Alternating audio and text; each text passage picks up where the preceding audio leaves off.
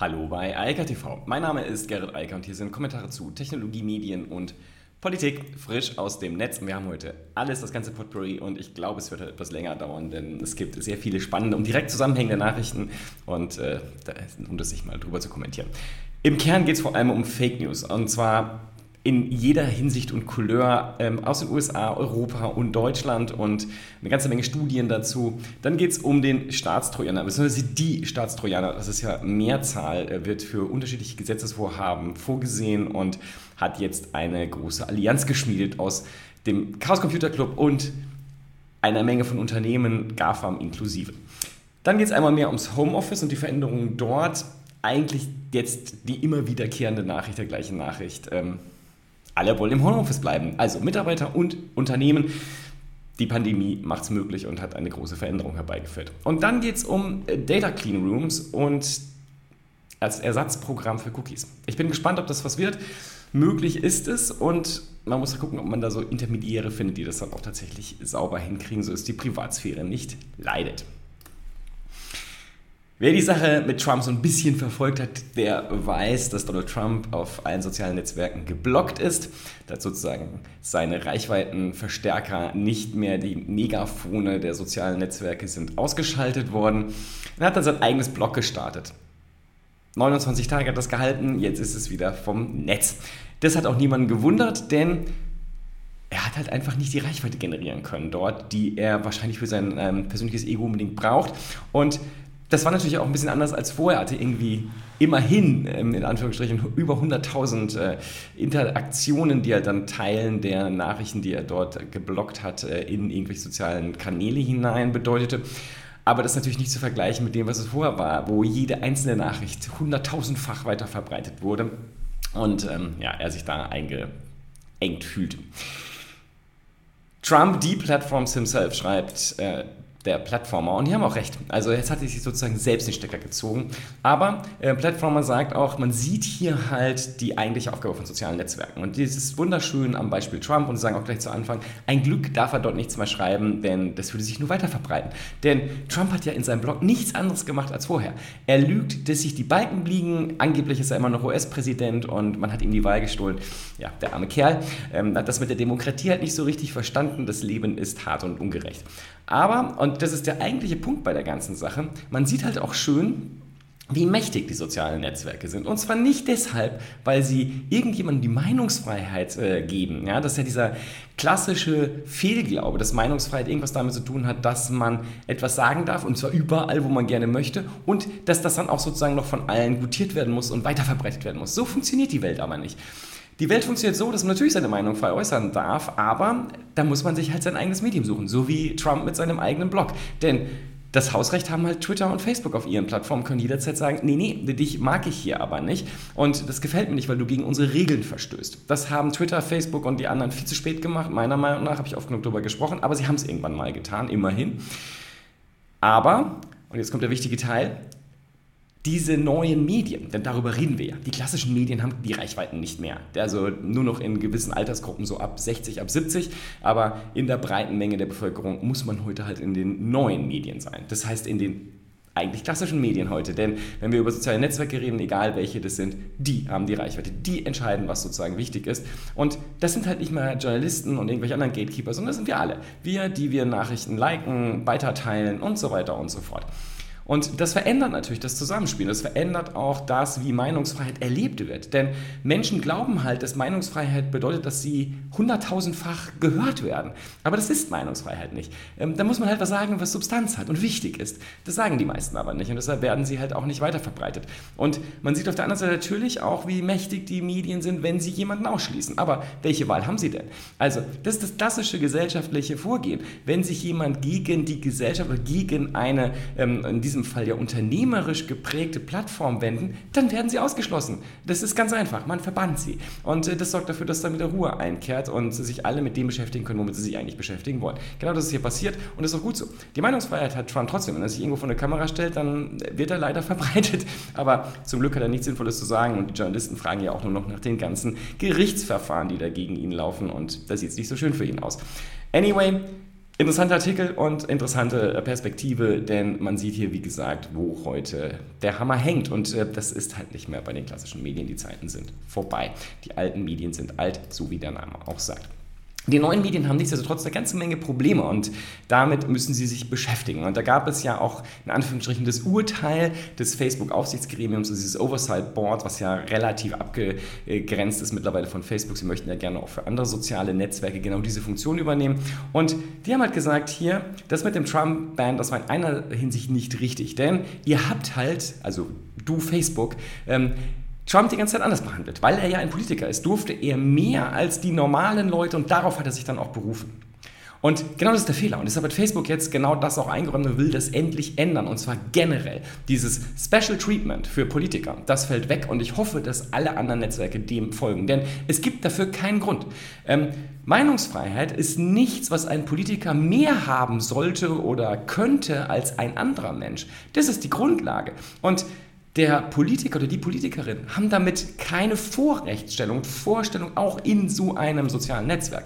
Das war ein Fehler. Das war ein unglaublicher Fehler, den Facebook, Twitter und Google, YouTube dort begangen haben, dass sie auch Trump oder auch anderen Extremmeinungen, die eindeutig gegen die selbstgesetzten Regeln verstoßen, Vorrang gewähren, weil sie sagen, ja, der ist ja gewählt und deshalb darf er das dann trotzdem noch sagen. Nein, darf er nicht. Entweder die Regel gilt, dann gilt sie für uns alle, oder sie gilt nicht. Dann gilt sie für niemanden. Aber sonst funktioniert es nicht. Und das gilt ganz besonders dann, wenn sich dann auf einmal alle, insbesondere der Politiker natürlich, auf die Meinungsfreiheit berufen und sagen, ja, aber ich durfte das doch die ganze Zeit, warum darf ich das denn jetzt nicht mehr? Ja, weil du damit gegen die Regeln verstößt. Das hast du zwar die ganze Zeit gemacht, aber das war halt immer schon falsch.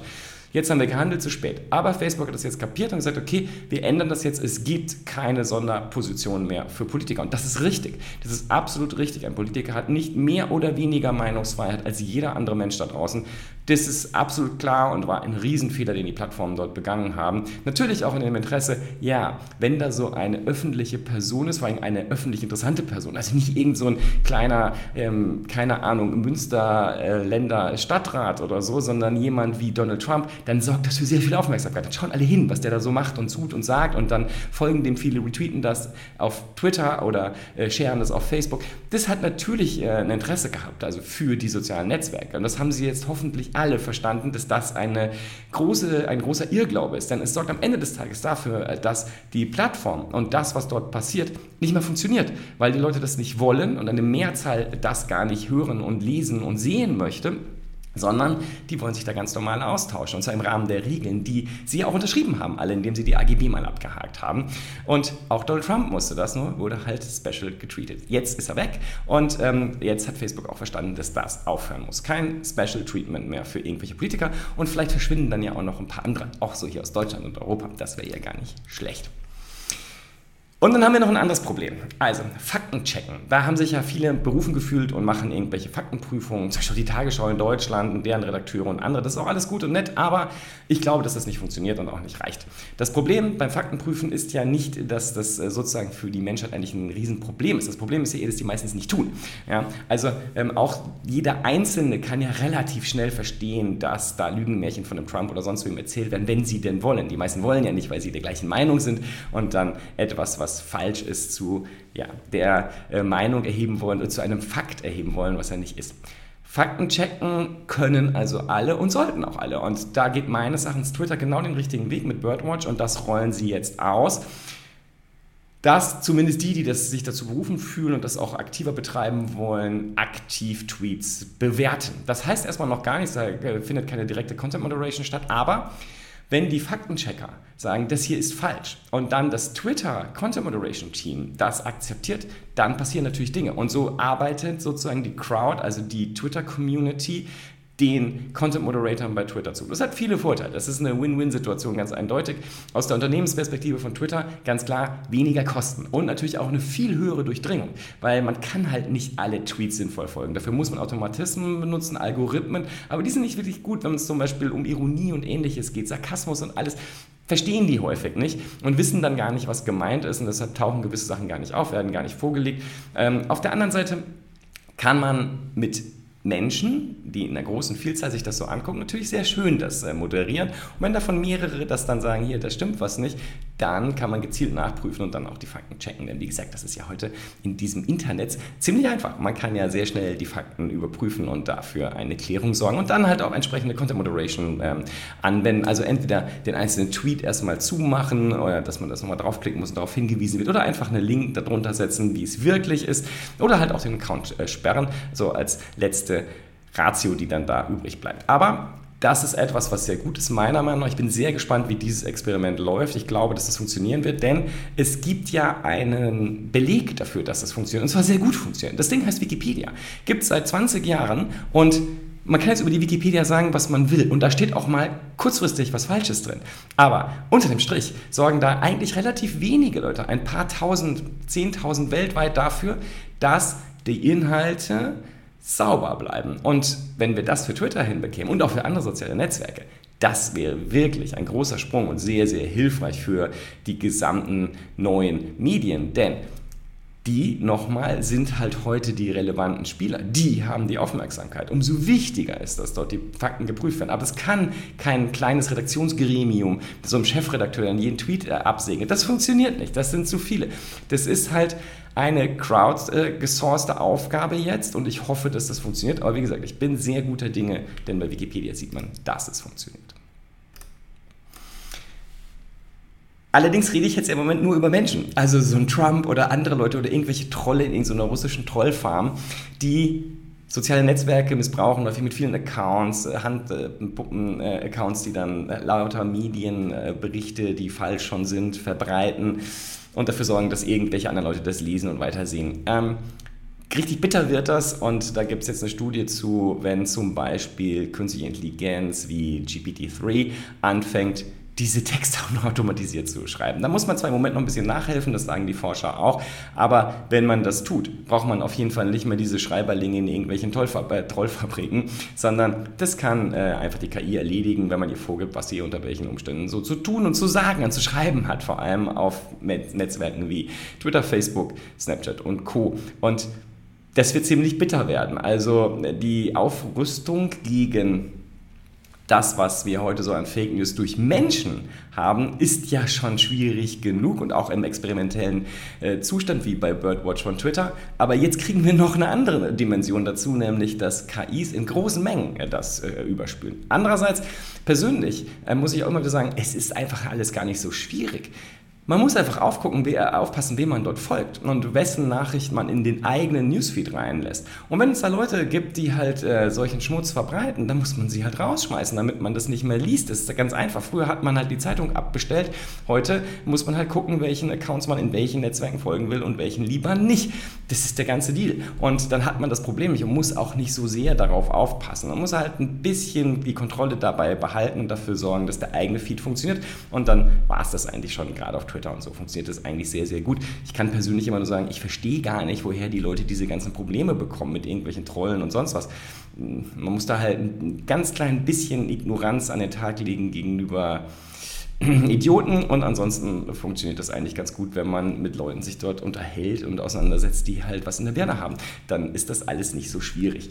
Und dann rutscht da halt auch keine KI rein, weil die Menschen kennt man ja. Also so wirklich aus dem echten Leben oder zumindest sehr lange aus dem digitalen. Ja, und sehr unschön, jetzt mal zurück ähm, nach Deutschland oder nein, das stimmt gar nicht, nach Europa. Gibt es eine Studie der EU-Kommission zum Thema Antisemitismus und die weist ziemlich deutlich nach, dass seit der Corona-Pandemie die Verbreitung von antisemitischen Äußerungen massiv zugenommen hat, insbesondere in sozialen Netzwerken, ganz besonders in Telegram. Ähm, Klar, Telegram hat überhaupt keine Content Moderation Regeln, da macht halt sozusagen jeder, was er will. Einige Leute halten das für ein besonderes, ein besonderes Kennzeichen von Freiheit, andere missbrauchen das halt, indem sie einfach auch strafrechtlich relevante Inhalte wie Antisemitismus in jeder Couleur dort verbreiten. Das Ganze ist eine Katastrophe und schwierig und ähm, auch kaum einzudämmen, denn Telegram hat sich einfach dafür entschieden, sich darum nicht zu kümmern. Also es ist äh, tatsächlich an der Stelle eine netzpolitische Aufgabe, das zumindest mal anzumahnen und halt auch dort gegen vorzugehen, denn das funktioniert mit mittlerweile allen Netzwerken, außer halt bei Telegram. Telegram ignoriert das komplett und sagt, hier soll jeder sagen können, was er will. Ähm, ob das strafrechtlich relevant ist oder nicht, interessiert gar nicht. Die Alternative wäre zumindest, wenn man das so sieht, dann sollen sie halt auch massiv auf, äh, dann sollten sie halt dafür sorgen, dass man ähm, die, also dass die Straf ermitteln Behörden da einfach hinterherkommen, dann wäre das ja auch okay. Ähm, dann kann man ja sagen, was man will und geht dafür hinter einen Bau oder zumindest immer vor Gericht. Das wäre ja ganz in Ordnung, aber so funktioniert es da halt nicht und deshalb ist es ähm, sehr ausgeprägt. Und Dazu kommt natürlich auch eine andere Nachricht. Das muss man halt einfach auch ganz klar sehen. Wir haben seit ein paar Jahren einfach eine unschöne Situation, gerade auch speziell jetzt in Deutschland, gar nicht in Europa. Die Studie davor von der EU-Kommission betraf ganz Europa der Antisemitismus, der auch speziell in Deutschland zunimmt, der wird halt auch von so Leuten wie Maaßen unterstützt. Ja. Ähm, da sagt mittlerweile der thüringische Landesverfassungsschützer und außerdem die Wissenschaft unisono, das sind klassische antisemitische Stereotype, die der Maaßen dort halt verbreitet. Und das ist halt gruselig. Und der schreibt ja auch in allerlei rechtsextremen und anderen sehr ulkigen äh, Publikationen. Und das, was er dann selbst noch so verbreitet, macht das alles nicht besser. Er versucht sich da sozusagen ganz sauber aufzustellen, aber das funktioniert halt nicht. Ähm, die Menschen sind halt nicht so dumm, wie er glaubt. Ähm, die äh, schaffen es gerade noch, seinen Intellekt sozusagen in den Schatten zu stellen. Und das Problem ist nur, solche Vorbilder in Anführungsstrichen, die sorgen halt dafür, dass andere glauben, wenn der das sagen kann, kann ich das ja auch mal sagen. Ja? Das war ja immerhin mal der ehemalige Bundesverfassungsschützer und ähm, hat da einen, einen richtig miesen Job gemacht, in jeder Hinsicht, auch gut dokumentiert mittlerweile. Aber ähm, da kann man halt dann das auch tun und sich genauso verhalten. Das ist halt ein Riesenproblem und sorgt natürlich mit dafür, dass andere auf einmal ähnlichen Quatsch verbreiten und dann vielleicht auch noch extremer, denn Maßen versucht zumindest strafrechtlich nicht äh, aufzufallen oder überhaupt nicht aufzufallen. Aber wie gesagt, die Menschen sind nicht so dumm, wie er zu glauben äh, scheint und ähm, ja, das ist halt immer traurig. Die CDU muss sich halt überlegen, ob sie so jemanden in ihrer Partei haben will. Das ist eine viel spannendere Diskussion und ähm, so ein Herr Laschet muss sich halt überlegen, ob er so jemanden unterstützen will oder lieber nicht, denn das macht die CDU noch unwählbarer, als es eh schon ist. Also das wird ja immer schlimmer. Also in Digitalien, äh, da ist bei der CDU wirklich alles abgebrannt mittlerweile.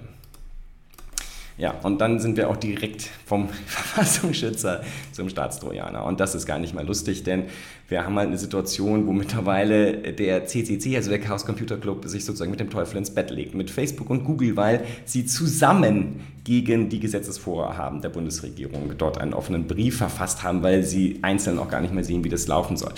Staatstrojaner sind von vorne bis hinten die Pest. Und dass die von CDU und SPD weiterhin gefordert und durch neue Gesetzesvorhaben auch noch verbreitet werden sollen und dass auch die Parteien das offensichtlich weiter ausdehnen wollen, ist eine Katastrophe für die Demokratie.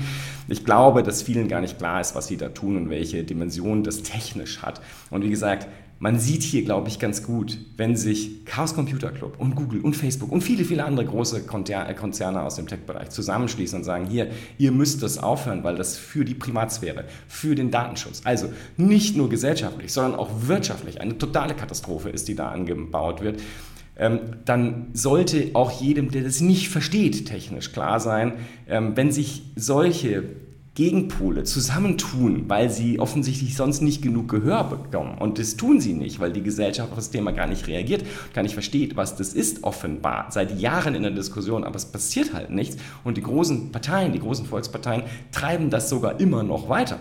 Immer weiteren Gesetzesvorhaben, die immer ausufernde Rechte für Verfassungsschützer und äh, die Bundespolizei geben soll das ist halt eine absolute Katastrophe. Und wie gesagt, das betrifft nicht nur jeden Einzelnen und die Gesellschaft, sondern es betrifft auch die Wirtschaft, weil diese Staatstrojaner einfach dafür sorgen, dass IT-Systeme von Haus aus korrumpiert sind. Das muss man sich einfach mal überlegen. Diese Hintertür, ja, die Backdoor, die ja nur die Guten haben, äh, die Guten wie der Verfassungsschutz und die Polizei, ja, ähm, das sind Hintertüren, durch die kommt jeder andere auch rein die Dummheit zu glauben, dass die Hintertür von Verfassungsschützern und Bundespolizei ausgerechnet hier in Neuland äh, geschützt werden können. Das ist total albern. Aber das könnte auch kein anderer Staat. Das funktioniert einfach nicht.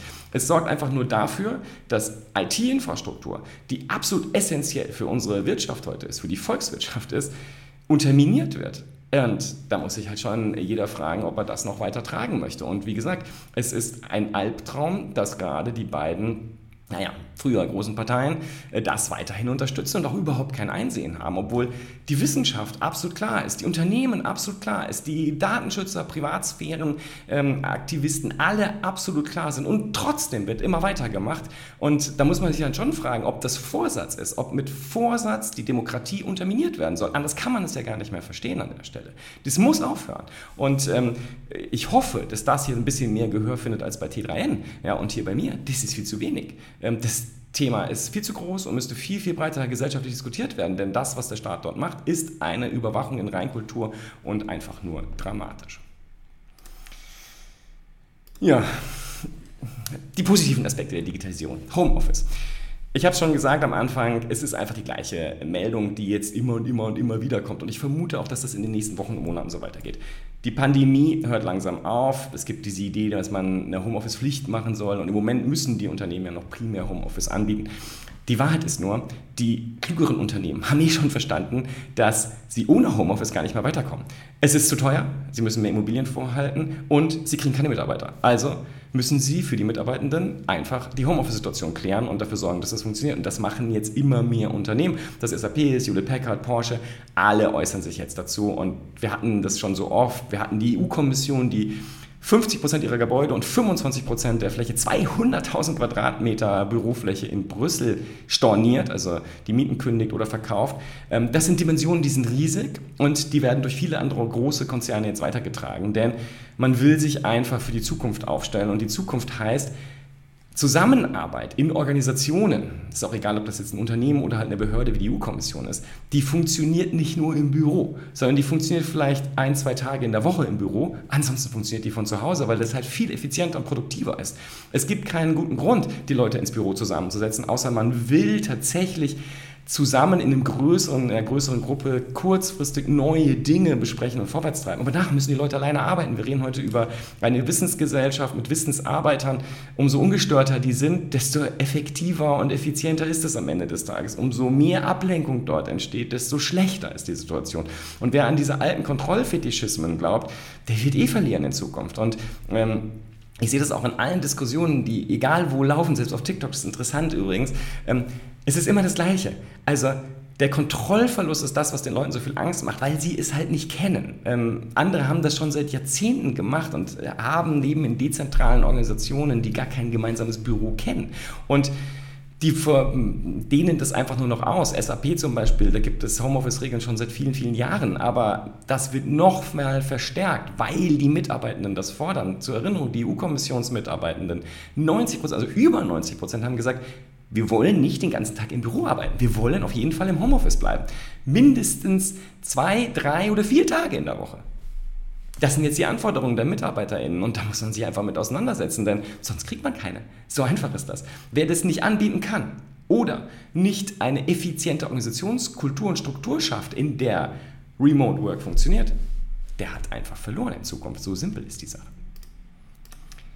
Ja, und verloren haben auch Cookies, denn ja, die, eigentlich sind Cookies überhaupt kein Problem. Ich kann es dir immer wieder vorwegschicken, denn Cookies sind nur kleine Textdateien, die auf Computern, Smartphones etc. gespeichert werden. Das ist alles nichts Böses eigentlich. Aber ja, da gibt es halt sehr viel Rechtsprechung zu und ähm, eine DSGVO, die das Ding halt ähm, ja, erledigt hat. Also wenn es Cookie-Alternativen gesucht. Und das ist auch teilweise ganz naja, unterhaltsam und teilweise wirklich sinnvoll. Also zum Beispiel das Thema DCRs, äh, Data Clean Rooms. Das ist das, was im Moment ganz massiv im Online-Marketing besprochen wird, aber auch in vielen anderen Bereichen, Tracking etc. Also Webanalyse. Und das ist halt sehr spannend, weil man da halt sagt, okay, statt die Daten einfach an viele zu verteilen, indem ich Drittparty-Cookies setze von Hunderten. Man muss mal, wie gesagt, die Bildzeitung oder Welt oder ähnliche Verlagszeitschriften aufnehmen. Das ist eine Katastrophe. Da sendet man Daten an wirklich die Welt heraus. Gruselig. Wenn man das nicht mehr will, also nicht allen Leuten die Daten zur Verfügung stellen will, das hat ja auch unternehmerische Interessen. Also als Unternehmer, als Verlag zum Beispiel, will ich doch eigentlich gar nicht, dass alle Leute wissen, was bei mir passiert. Dafür gibt es gar keinen guten Grund. Ja, und vor allem, wie das funktioniert. Also da kann man halt sehr gute Rückschlüsse ziehen und so weiter. Das ist eigentlich eine Katastrophe des äh, Verlages, sowas immer noch tun, aber sie haben es halt nicht besser gelernt. Die Data Clean Rooms gehen da einen ganz anderen Weg. Anstatt also die Daten an alle rauszufeuern, werden die Daten von jedem schön brav und datenschutzkonform lokal gehostet. So, jetzt hat man aber natürlich kein Zusammenspiel miteinander, kann halt so ein Zielgruppenmarketing und so weiter nicht sinnvoll machen, also muss man sie doch irgendwie zusammenführen. Und genau dafür sind diese Data Clean Rooms. Also die Idee ist, und das funktioniert ja auch, also äh, Google hat das ja mit dem Google Ads Hub, ähm, da ist der Data Hub, damit haben sie das ja längst realisiert, nur ohne ein Intermediär, sondern sie sind ja selbst die, die die Werbung ausstrahlen. Aber ähm, dass es funktioniert, ist damit belegt und was eigentlich kommen müsste, wären Dritte, die das machen. Also die sagen, okay, wir stellen euch hier in der Cloud natürlich einen Clean Room, einen Data Clean Room zur Verfügung. Da könnt ihr verschiedene Daten zusammenführen, aber die werden nie in eine Datenbank gepackt, sondern die werden nur benutzt, um zum Beispiel auf Identifiern die E-Mail-Adressen, Login-Daten, was auch immer der Nutzer freiwillig dem Einzelnen an Daten gegeben hat, werden die abgeglichen, man kann Zielgruppenanalyse machen, Webanalyse und all das machen, aber nie zusammengeführt sodass für den Nutzer die Situation entsteht, dass seine Daten nur da sind, wo er sie auch bewusst und gewollt hingebracht hat. Das setzt natürlich ein bisschen voraus, dass diese Cookie-Banner-Dramatik sich mal löst und die Nutzer wirklich sinnvoll irgendwo rein einwilligen können oder halt irgendwo nicht einwilligen können. Die Idee unterm Strich jedenfalls sehr hilfreich, denn so kann man beides zusammenführen. Man kann so weiterhin sinnvolle Analyse betreiben, führt aber die Daten nicht Datenschutz widersprechend zusammen. Ja. In dem Data Clean Room kann man halt dann schauen, analysieren und so weiter, aber nur halt auf ähm, sinnvoll verfügbaren Daten und keine neuen Analysen dort durchführen, um zum Beispiel auch die Identität von Einzelnen herauszufinden. Also insgesamt eine sehr gute Sache und insgesamt auch sehr spannend und ich bin sehr daran interessiert zu sehen, wie sich das dann weiterentwickelt, denn es muss sich weiterentwickeln. Datenschutz ähm, darf nicht sozusagen für Werbezwecke unterminiert werden per se und das ist das, was heute passiert. Privatsphäre ist halt nichts wert, sobald Werbung verkauft werden soll. Und das wiederum passiert dann, wenn die Nutzer keine Lust haben, Geld zu bezahlen für E-Mail-Accounts oder was auch immer sie benutzen, dann wird halt am Ende die Werbekarte gezogen und dafür wird natürlich dann werden alle Daten abgegriffen und analysiert und dann halt mit Werbung gereichert sozusagen, um irgendwas zu verkaufen und damit dann die Dienste zu refinanzieren. Nicht schön. Das ist eine interessante Möglichkeit jedenfalls. In diesem Sinne, ich wünsche ein wunderschönes sonniges Wochenende und wir hören uns am Montag wieder. Bis dann. Ciao, ciao. Das war Eika TV frisch aus dem Netz. Unter eika.tv findet sich der Livestream auf YouTube. Via eika.media können weiterführende Links abgerufen werden. Und auf eika.digital gibt es eine Vielzahl von Kontaktmöglichkeiten.